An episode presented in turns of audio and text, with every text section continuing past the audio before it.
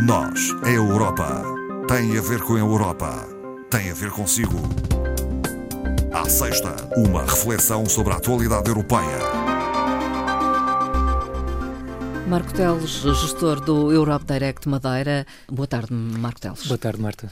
Vamos começar por fazer uma referência a uma publicação com alguns dados eh, interessantes eh, sobre demografia e alterações climáticas. Sim, exatamente. Faz uma relação entre estes Uma relação dois entre fatores. dois temas que são importantíssimos. Uh, isto é uma, uma, uma publicação, um relatório que surge do, do Centro Comum de Pesquisa. Portanto, é um, é um serviço de ciência e conhecimento da Comissão Europeia e onde uh, temos lá um conjunto de investigadores com o objetivo de assegurar uh, consultoria científica independente para uh, a Comissão Europeia.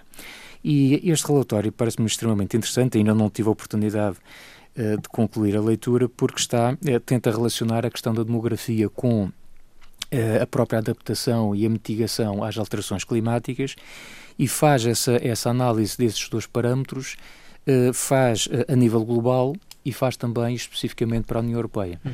E, portanto, são duas áreas uh, muito próximas que, que têm que ser relacionadas e, e aliás, será bom dizer que o, a população, por exemplo, é, é um tema que ultimamente tem estado um pouco mais em moda, até porque em novembro do ano passado, nós atingimos aquela meta dos 8 mil milhões de pessoas à escala uh, mundial. Temos que perceber que não é só a questão do rendimento, a parte da riqueza e a parte da tecnologia que tem interferência na questão da, da, poluição das emissões globais, mas temos também a parte da população. É o terceiro fator aqui que surge uh, em equação. E, portanto, à volta destas, uh, destes aspectos, surge este relatório muito completo e que fica esta sugestão de, de fim de semana. Uh, só está disponível uh, em inglês, não sei se vai estar disponível sequer noutra Uh, noutra possibilidade, pelo menos em português eu penso que não, mas normalmente o inglês, francês e alemão estará disponível uh, para download gratuito. Genericamente, o aumento da população uh, pode considerar-se que exerce uma maior pressão sobre. Sim. automaticamente, essa é a leitura óbvia aumentando a população uma maior pressão sobre os recursos e, portanto, aumentam as emissões. O que este relatório tenta ver também é que não basta ver apenas a situação do aumento da população enquanto valor absoluto, mas ver também as características dessa população, porque Sim. nós podemos ter mais pessoas, mas pessoas com comportamento mais amigo do ambiente. E, portanto, não há necessariamente uma ligação direta entre aumentar a população e isso representar mais emissões porque temos que atender também às características dessa população e ver ao contrário que é como é que o processo de adaptação às alterações climáticas pode ser afetado pelas características dessa mesma população. Portanto, obviamente que populações melhor informadas, uh, com maior conhecimento uh, daquilo que, que, que, produzem, daquilo que consomem, vão naturalmente refletir-se depois numa, numa, numa taxa de emissão também em comportamentos mais amigos mais do ambiente. Amigos do assim. ambiente. Assim. Também as menos esclarecidas acabarão por ser mais vulneráveis às alterações climáticas. As menos esclarecidas, normalmente, e isso acho que é, as pessoas menos esclarecíveis são sempre mais vulneráveis a quase tudo, não é? Portanto, eh, nós damos muita importância à questão do do, do rendimento, à parte uhum. financeira, todos nós queremos ter uma carteira mais recheada, como é óbvio, mas o conhecimento vale dinheiro também. Uhum. As pessoas melhor informadas estão sempre na linha da frente em relação a quase tudo. Portanto, o conhecimento também é poder. Uma outra publicação, os resultados de um novo inquérito Eurobarómetro, que trazemos aqui várias vezes. Várias vezes, porque vão saindo vários, uh, várias publicações ao longo do ano. São indicadores importantes? São indicadores muito importantes, porque fazem uma leitura de, todo, uh, de toda a União Europeia, portanto, todos os Estados-membros são incluídos nestes, nestes inquéritos, nestas entrevistas. Neste caso, estamos a falar de quase 27 mil entrevistas realizadas no, no, nos 27 Estados-membros sendo que depois essa distribuição das entrevistas tem a ver com a dimensão demográfica de cada, portanto há uma proporção. Este inquérito foi realizado recentemente? Este foi realizado em março, praticamente no, durante todo o mês de março, e, e esteve relacionado sobretudo com realmente a questão da, da democracia e uh, já com um cheirinho, digamos assim, a pensar hum. nas eleições europeias de 2024. Perceber o grau de satisfação uh, dos perceber cidadãos de satisfação, com a União Europeia. Exatamente. Perceber também qual é o sentimento, ainda que estejamos a um ano de distância, é óbvio, e, e as coisas, enfim, num ano muita coisa pode acontecer e já percebemos que o mundo é mais instável e as uhum. coisas, uh, as crises aparecem Sim. quando menos se espera, mas de qualquer forma temos de trabalhar com aquilo que temos e, e, e portanto é bom ter já estes pré-indicadores para também pensarmos depois como é que queremos uh, uh, trabalhar as próprias estratégias de comunicação. É? Quão interessados estão os europeus com as eleições de de 2024? Eh, para começar, há aqui um bom indicador no, no, nos resultados deste hum. Eurobarómetro que tem a ver com uh, uma questão que é colocada especificamente sobre o funcionamento da democracia de um ponto de vista global na União Europeia hum. e depois ao nível de cada Estado-membro.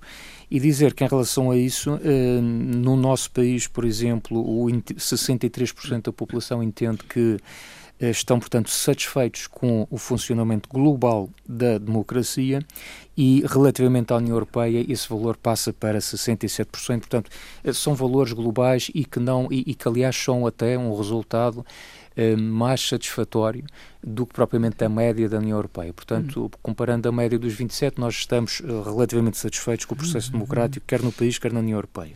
Estaremos disponíveis para envolver-se neste Estaremos, aliás, eh, há aqui uma questão muito interessante que surge neste segmento, que é eh, se, eh, como é que vê já, portanto, eventualmente a participação nas eleições que irão decorrer em junho, como se sabe, em junho de 2024, e quer a nível europeu, quer a nível do nosso país, a maioria da população para já manifestou-se favoravelmente. Uhum. Portanto, no caso português 55%, no caso europeu 56%, Portanto, há uma maioria que expressa para já vontade de participar nas eleições, o que não deixa de ser um bom indicador.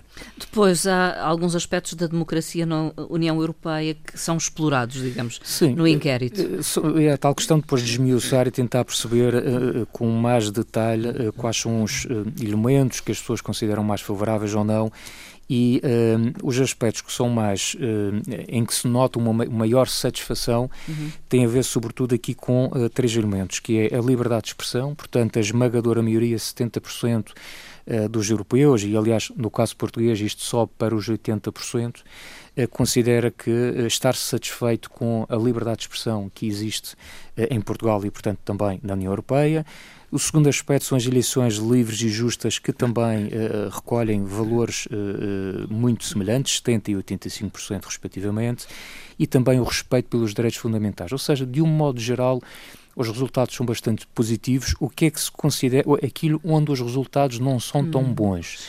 e onde aqui a maioria vai para o, vai para o lado negativo, ou seja, Sim, as pessoas não estarem satisfeitas, onde considera que se falha, portanto não estão satisfeitos tem a ver com a consideração dos partidos políticos pelas pessoas, ou seja, uh, há aqui um, uma, um, um, apenas 41% dos portugueses consideram que realmente os, os partidos políticos uh, têm de facto em conta consideração em, em, consideração e em conta as pessoas portanto uh, há aqui um elemento menos bem conseguido hum. da ação política ou neste caso concreto dos partidos políticos e há aqui um, um, um dado que ainda é, é muito mais uh, evidente que tem a ver com a luta contra a corrupção portanto hum. nesse caso 35% dos europeus eh, estão satisfeitos, contra 60% que não estão nada satisfeitos com a forma como se tem lutado contra a corrupção.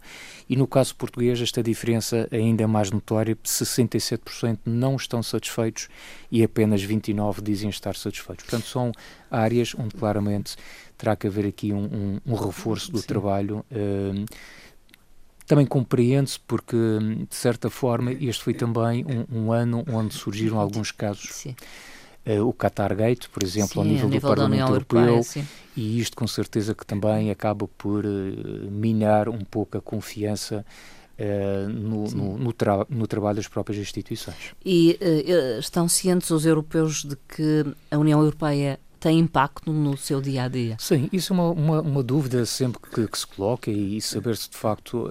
Uma coisa acho que é as pessoas se manifestarem a, a favor ou não, ou enfim.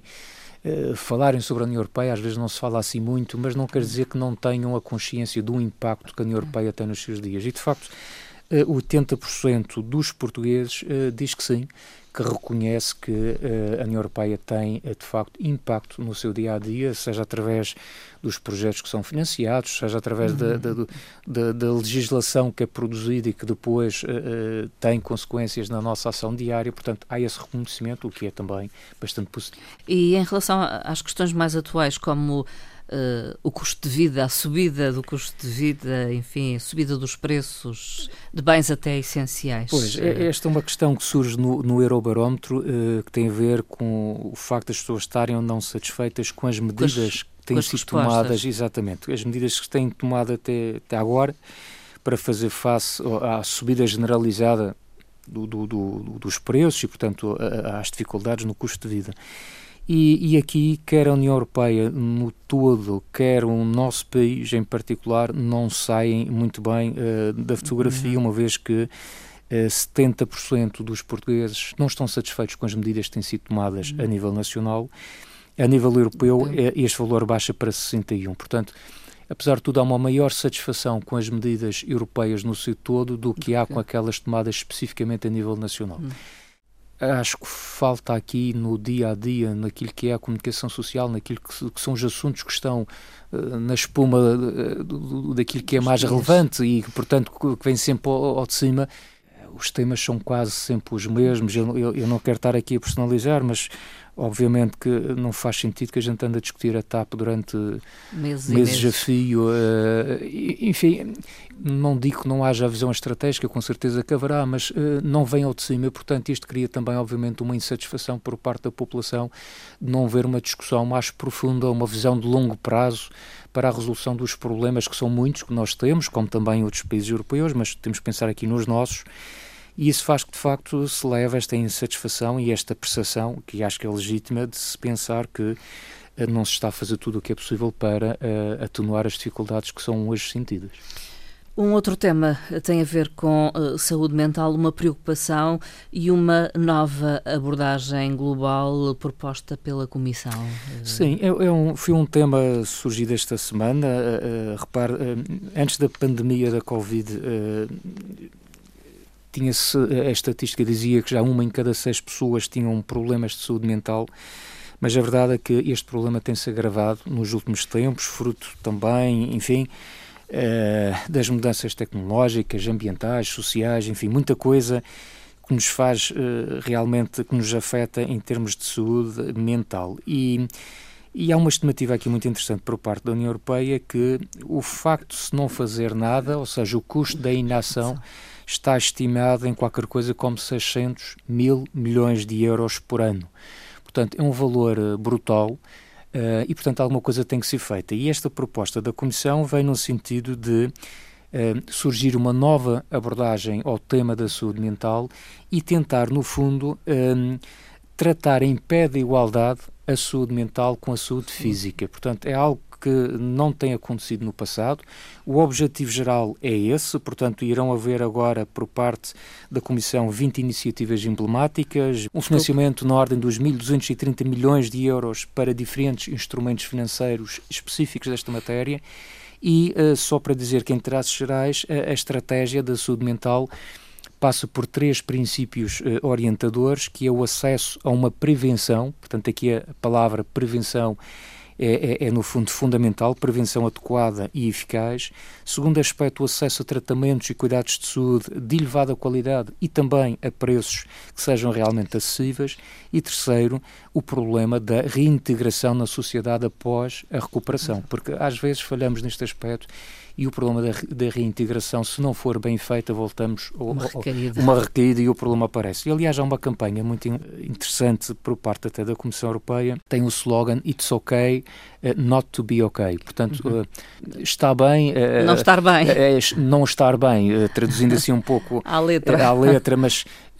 ou seja, não há que ter receio de dizermos que não estamos, não estamos bem. bem porque é esse, enquanto numa mazela física é, é, é notório muitas das vezes o problema e as pessoas facilmente percebem que há ali um problema, às vezes nestas questões de saúde mental há, há, um problema que está camuflado e que não é perceptível nem por amigos nem por família e, portanto, é muito importante que as pessoas tenham esta capacidade de perceber que quando não estão bem, não estão bem é. e assumirem que não estão, estão. e procurarem ajuda, uhum. porque muitas das vezes a, a solução pensa-se que, que conseguimos individualmente uh, contornar o problema e às vezes de facto Não. preciso uma ajuda uh, profissional especializada e portanto a saúde mental é algo extremamente importante e que tem que estar na ordem do dia. Finalmente, Marco Teles, eh, vamos olhar a próxima semana.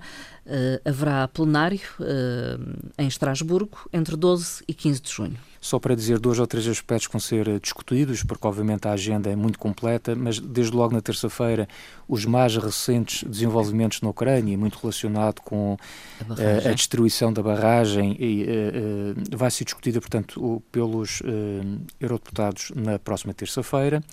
Depois também irá ser votada uma posição sobre as regras para gerir a inteligência artificial. É uma preocupação que também que está na ordem do dia, portanto, promover o seu uso, promover um uso ético destas potencialidades que a inteligência artificial cria, a coloca à nossa disposição, mas que tem riscos e, portanto, isto tem que ser debatido de forma uh, séria e preventiva. Há também uma discussão que será muito interessante que tem a ver com regras atualizadas para a concessão produção e gestão de resíduos uh, de todo o tipo de baterias vendidas na União Europeia. Às vezes a gente fala só das baterias para os automóveis elétricos, mas nós temos baterias nas bicicletas Sim. elétricas, temos nos telemóveis, enfim, Sim. produzimos baterias para tudo e mais alguma coisa. E isto é um aspecto muito importante, tem que ser em linha de conta. E depois, uh, dois temas da agenda que são muito importantes para o nosso país e um em particular para a região. Um tem a ver com o debate uh, que irá acontecer no Parlamento e que irá também depois haver uma votação sobre o relatório sobre a avaliação da nova comunicação da Comissão Europeia sobre as regiões ultraperiféricas. Portanto, isso é algo que diz respeito especificamente à RAM e aos Açores, entre outras regiões ultraperiféricas, mas estas duas regiões do nosso país, portanto, será algo extremamente importante para nós e outro que tem a ver com um, o debate que irá ser feito com o Conselho e a Comissão na quinta-feira relativamente à escassez de água e as secas que neste momento já se fazem sentir ainda Sim. antes do verão. Portanto, é algo que não é habitual, já, que não é assim tão estranho, digo eu. Sim. No ano passado já aconteceu e, portanto, estamos a ver que este ano, em princípio, vamos para o mesmo caminho e, portanto, um, lá está o tema com que nós começamos o programa da adaptação às alterações climáticas. Uh, portanto, haverá também outros temas, mas estes eu diria que são aqueles para já que me parecem uh, ter um maior destaque Sim, para o plenário da próxima semana. Marco Teles, ficamos por aqui. Obrigada. Até à próxima Até conversa. Até uma próxima e um bom fim de semana. Bom Obrigado. fim de semana.